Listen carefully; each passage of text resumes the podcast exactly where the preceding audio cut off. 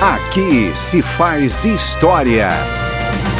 Depois de atingir grande popularidade no comando do processo de impeachment do ex-presidente Collor e na CPI do orçamento, o deputado federal Ibsen Pinheiro foi cassado em 1994 por fraudes financeiras, mas o processo no Supremo Tribunal Federal contra ele acabou sendo arquivado anos depois por falta de provas.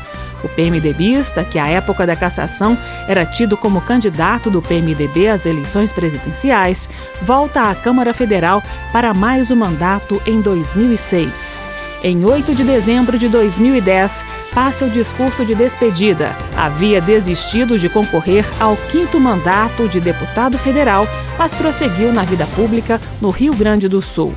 Aplaudido pelos colegas, Ibsen chorou e foi abraçado pelos parlamentares ao deixar a tribuna da Câmara dos Deputados.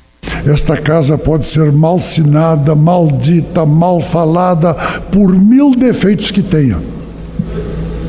Mas toda esta cobertura negativa, esse sentimento negativo decorre da virtude singular desta casa.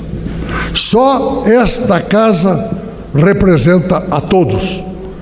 Só ela é a casa de todos. E sendo a de todos, não é a de ninguém.